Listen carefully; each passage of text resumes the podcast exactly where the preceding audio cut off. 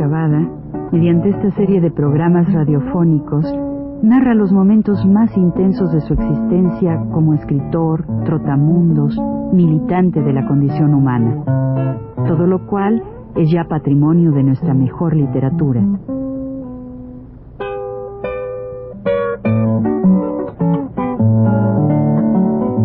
Con ustedes, Juan de la Cabada. Buenas tardes. Mm, ahora eh, creo que corresponde dentro del trabajo que uno va haciendo para este libro que no se ha hecho todavía, pero que se llama El Chicle, que yo siempre tengo ese proyecto, y, pero quiero que sea un libro que no tenga semejanza así con nada de estos libros, por ejemplo, como La Vorágine y cosas de eso, sino un libro diferente, pero sí tiene, claro, todas las cosas que tienen que representar la violencia y la vida de esos lugares, claro está. Hay muchas cosas que se pueden decir, pero eh, dentro de ya eh, vienen a uno las, las lo que viene ya de, que lo que le relatan a la gente, ¿no? A uno sobre personas que uno conoce que desde luego no sabe quiénes son hasta que hasta que no empiezan las cosas, ¿no? Por gentes que las han tratado, ¿no? Entonces yo había conocido en ese tiempo a este amigo mío, a Walter Fennig. Walter Fennig es un alemán, era un alemán, que creo que conté que cuando nos íbamos a, para, a subir una vez, íbamos a Los Lirios, que es un campamento chiclero, saliendo de un lugar que se llama Santa Rosa, ya en el límite de Quintana Roo y Yucatán, pues eh, creo que dije que fuimos en unas plataformas y nunca se acostumbraba a cobrar a la gente, ¿no? No se acostumbraba a cobrar a la gente, creo que lo conté. Pero él obligó al, al, al plataformero, al, muchacho que llevaba la plataforma, el que lleva las, las bestias, que las maneja, a que cobraran. Le decía, así como su idioma de él, cóbrale a esta gente, pues ¿qué le cóbrale a todos los que iban, que llevaban, pobre gente que iba llevando pan para vender al otro lado, gente así que íbamos todos, ¿no? Por allá por el rumbo ese de Catmis, que es un ingenio de azúcar, ¿ver? Y íbamos en eso y, y, el otro se resistía, el muchacho se resistía, pero este lo obligaba y, a pesar de todo le, le dice, no, mira, plataforma se desgasta, ¿eh? se desgasta. Rieles, ¿eh? desgastan también. Comen, mulas comen. ¿eh? Y también hay que contar el tiempo de vida de una mula, que hay que contar sus días. ¿eh? Entonces tienes que cobrar. Y con esa cosa, el muchacho llegó y no tuvo más remedio, cobró lo que él creyó. Pero no se conformó con eso, sino que fue a ver al mero dueño, que era este mexicano, muy simpático, que se, se llama este Armando Medina Alonso y le dijo, mire patrón, que este señor dice que le cobremos. Dijo, no, no, no, nada, devuelves el dinero que le cobras tú. No le digas nada a él, pero tú devuelves el dinero. Entonces él fue les devolvió la cosa.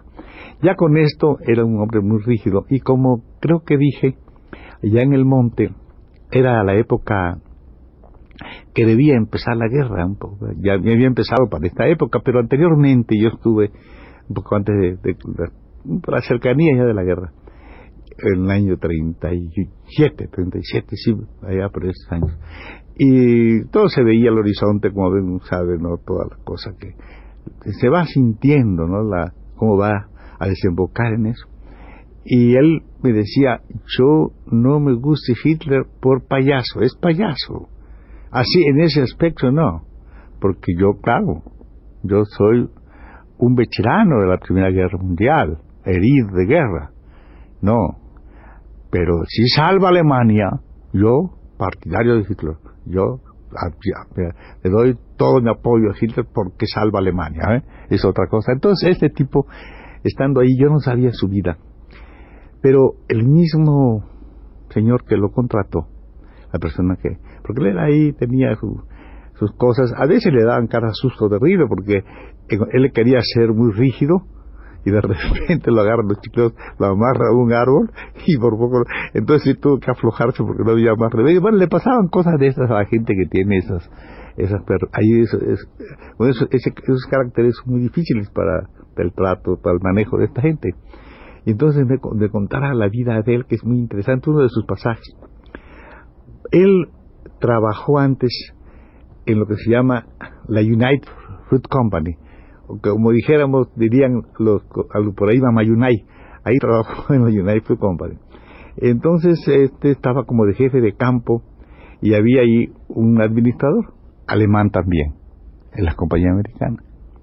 Y entonces, según cuentan, este hombre era bastante, digamos, apto para su trabajo, pero se encontró que tenía en uno de los campamentos cercanos al central, donde él estaba prestando los servicios, tenía un, una persona ahí muy enferma de paludismo, que es muy frecuente allá.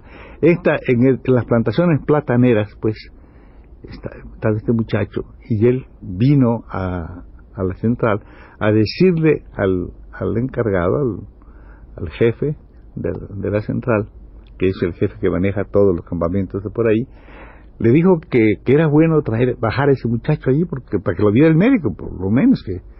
Y este se resistió, dijo que no, que no, que no. Bueno, entonces él supo que este muchacho que tenía él allí enfermo era el esposo de una muchacha que trabajaba en el campamento donde, donde el, el que se resistía del jefe, ¿no? el jefe general, que se resistía de traerlo. Y claro, pues le dijo, ¿por qué será? Y un día que llegó, fue y no lo encontró en la oficina. Anduvo buscando por aquella oscuridad, que es un campamento en esos, campos, ¿verdad? Y de repente vi una lucecita y se aproximó a la lucecita. Entonces por las rendijas vio que ese jefe del, el jefe de la central, tenía relaciones con la mujer del peón, a quien él había mandado a que se muriera por allá por el campo. Bueno, entonces él se quedó un poco callado y se fue. A la siguiente vez lo insistir, ¿verdad? Le dijo, oye, es necesario que venga esta mujer aquí, no sé cuánto que venga este hombre aquí, que porque pues tú sabes y que no sé cuánto. Y el otro dijo, no, no, no, ahí se queda, ahí se queda, que no venga aquí. Entonces a él como alemán le pareció fácil, fácil, ¿verdad? Hacer con él un trato, decirle, bueno, que se queda, pero compartimos a la muchacha, compartimos a la mujer. El otro, como alemán naturalmente, se indignó le, como que él, que como podía él pensar que él, ¿verdad? podía estar con una, no, y se puso muy enojado, lo despidió del lugar. Aquel pues se volvió, se fue, no iba más remedio que era su jefe y no pudo, no pudo hacer la tranza que él quería, ¿verdad? Con la muchacha aquella. En esos lugares pues es muy difícil todo esto. Entonces él se fue. Pero andaba una vez por el campamento cuando sintió como, como un roce. Y se vuelve así en el, en el camellón donde iba, sintió, y se vuelve y venía el puñal. Aquel, su paisano, lo había mandado a asesinar. Entonces él, en el susto, sacó la pistola y mató al otro del puñal. Mató al otro, al, al, al que lo iba a matar. Y así fue como vino a México cómo entró, cómo llegó a Chetumal, cómo lo encontró mi amigo Medina y cómo le dio trabajo de jefe él a su vez entonces del campamento de la central chiclera los libios. Todas estas, todos estos, estos, esas cosas constituyen mucho de la gente normal que manda un campamento, que y que además es un señor partidario del señor Hitler, vamos, en una, en una, en una época de que uno sabe completamente cómo está este tejido general en los lugares donde uno está viviendo. Esto es más o menos lo que, lo que, lo que había en este aspecto. Pero hay otras muchas historias. Son todas llenas de cosas preciosas, ¿verdad? De que en el monte.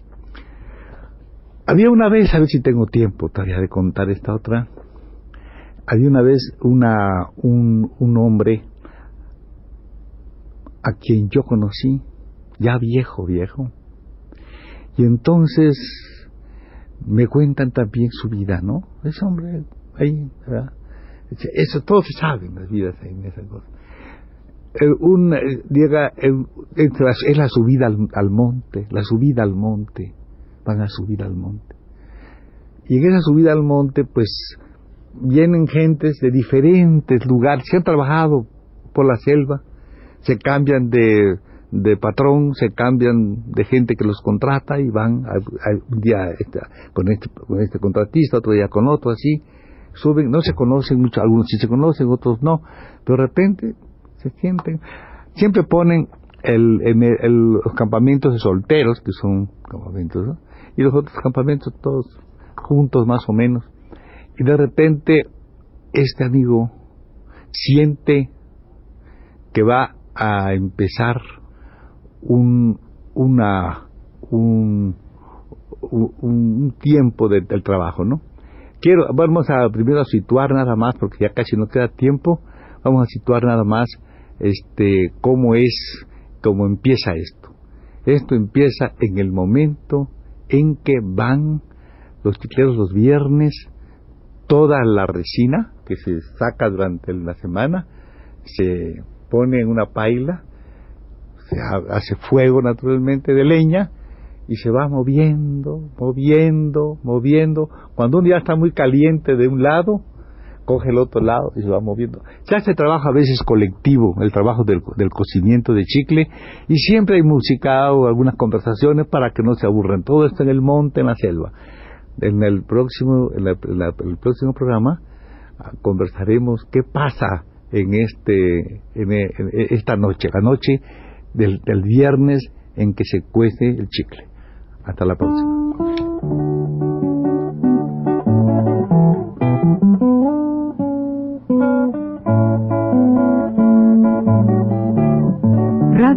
Universidad presentó Recuento Vivo.